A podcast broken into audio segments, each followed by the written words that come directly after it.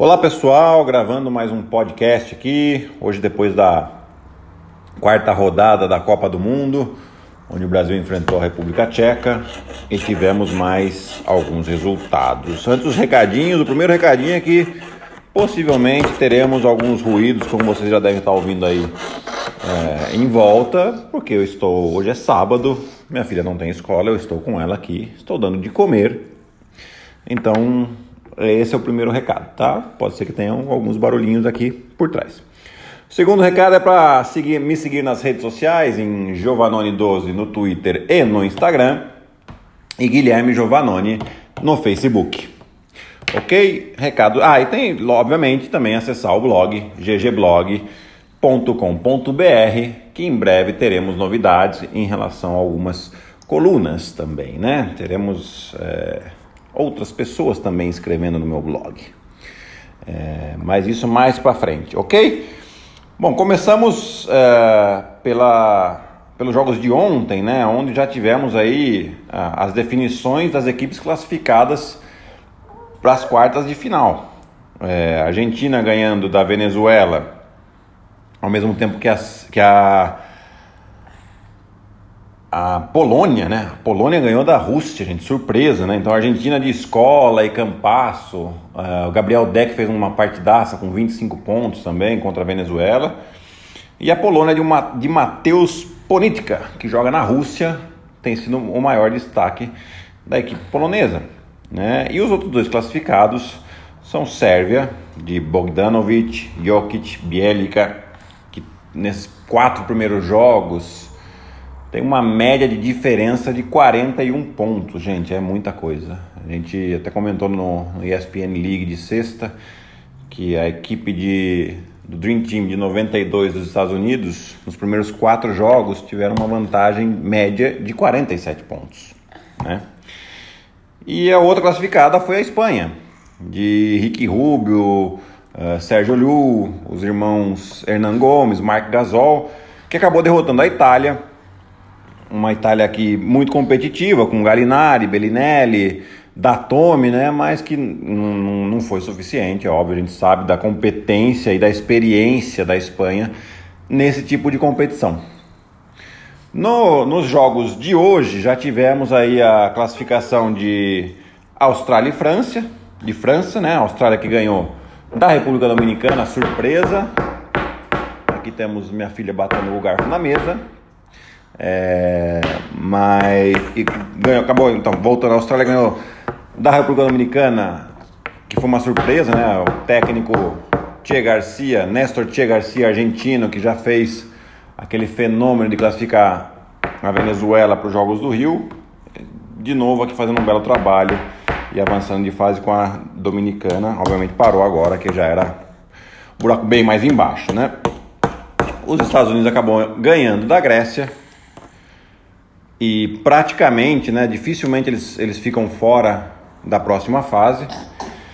E o Brasil que acabou tendo uma derrota muito pesada para República Tcheca. Né? Eu acho que a gente, vamos falar um pouquinho agora aqui, a gente tem, teve os destaques da, da República Tcheca com Satoransky, Satoransky com 20 pontos, 7 rebotes e 9 assistências, e o pivôzão Balvin com 15 pontos e 11 rebotes. Mas o, do Satoransky, principalmente, além dos números, né, que são realmente muito bons, é ele ter dominado o jogo, o ritmo do jogo o tempo todo. Né? Então, assim, muito bem na, na, durante esse jogo. É, o Brasil que não começou, não, não, não defendeu tão bem, não, não, não pressionar, não teve uma pressão muito boa da bola.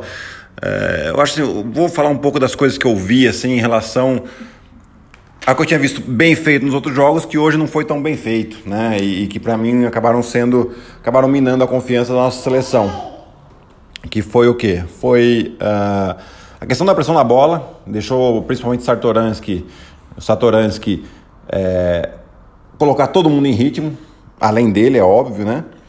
E o Brasil faz uma defesa onde a gente é, tem algumas ajudas com a primeira linha, né? Ou seja, o, o primeiro jogador do perímetro ali ajuda um pouco, né? Naquele vai e volta, fazendo o ioiô que a gente fala. E como a bola não estava pressionada, a gente acabou tomando muito backdoor nessa situação. Né? É, é óbvio que isso mina bastante a defesa. Se você tomar um ou dois backdoors, ou seja, portas atrás, né, traduzindo aí, tradução livre, vamos dizer assim, é, não, não vai minar tanto. Mas se você começa a tomar muito, aí começa a, aparecer muita, muita falha defensiva, né? Então, isso minou bastante. Uh, rebotes no ataque da, da equipe tcheca também. É, rebote ofensivo é uma coisa que mina bastante também a defesa, né? E no nosso ataque, quando a gente atacou o pivô é, com pick and roll e com, com arremesso de média distância, a gente teve sucesso. Mas só nisso também a gente acaba ficando muito previsível. Né? Então, assim, uma coisa que a gente está fazendo muito bem nos outros jogos era colocar a bola no poste baixo e dali criar algum, algum jo algumas jogadas né, de corte, principalmente com Alex e Leandrinho, que tem esse corte sem a bola muito bom. A gente acabou não fazendo, a gente usou muito pouco Alex ali no, no comecinho do primeiro quarto, teve uma cesta e uma, e uma assistência dele, depois a gente não usou mais. Né? Em compensação, eles no poste baixo usaram muito bem, que era uma coisa que a gente vinha fazendo muito bem na defesa, né? que era antecipar uh, nas, nas eventuais desvantagens de estatura que a gente tinha, a gente antecipava muito bem na defesa. Né? Não deixava o jogador receber. E hoje não, hoje eles receberam com tranquilidade. É, então assim, a gente vai vendo uma série de, de situações que vai minando a nossa defesa, né? E aí o ataque não não tem tanta confiança, uh, acaba fazendo uh, más escolhas de, de, de, arremesso e isso proporciona o quê? Contra-ataque do adversário também, que foi outro ponto fraco hoje, a nossa volta para a defesa. Então, assim, é um jogo ruim, né? Eu acho que não apaga tudo que está sendo feito até agora, mas agora deixa uma situação muito difícil, que é o quê? Nós temos que ganhar dos Estados Unidos. Talvez só isso não baste. A gente depende, além de ganhar dos Estados Unidos, nós precisamos que a Grécia ganhe da República Tcheca. Se, se caso contrário, caso a República Tcheca ganhe, nós precisaremos ganhar, vamos precisar ganhar dos Estados Unidos em uma diferença de 24 pontos, né? Por causa do saldo, vai dar um tríplice empate entre Brasil, República Tcheca e Estados Unidos. Então, para a gente passar, a gente precisaria ganhar por 24 pontos de diferença. Então, assim, é, torcer para a Grécia. A Grécia, logicamente, continua viva no jogo, porque pode ter também um triplo empate entre Brasil, República Tcheca e Grécia. Né? Lógico que é, a Grécia vai precisar ganhar uma bela vantagem aí de uns 12 pontos, mais ou menos, da República Tcheca. Então, assim, eles estão no jogo ainda, não estão totalmente desclassificados, né? Então não, não é um jogo que, é previsível o resultado.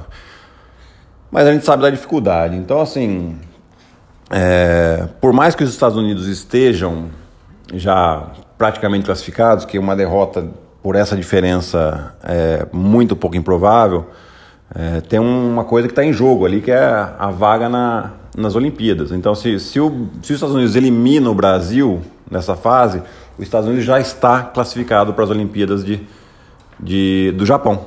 Né? Em vez se o Brasil ganha e passa, acabam tendo três seleções americanas, né, que é o Brasil, a Argentina e os Estados Unidos, que vão para as quartas de final. E uma eventual derrota dos Estados Unidos pode, pode até tirá-los, uma derrota, claro, na, nas quartas de final, pode até tirá-los da, da classificação direta para as Olimpíadas. Então, assim, não esperem um Estados Unidos desinteressado do jogo, que não vai acontecer. Né? Então, assim, é, é, é bem difícil. Mas é, eu acho que o Brasil sempre se superou aí quando estava como underdog, né?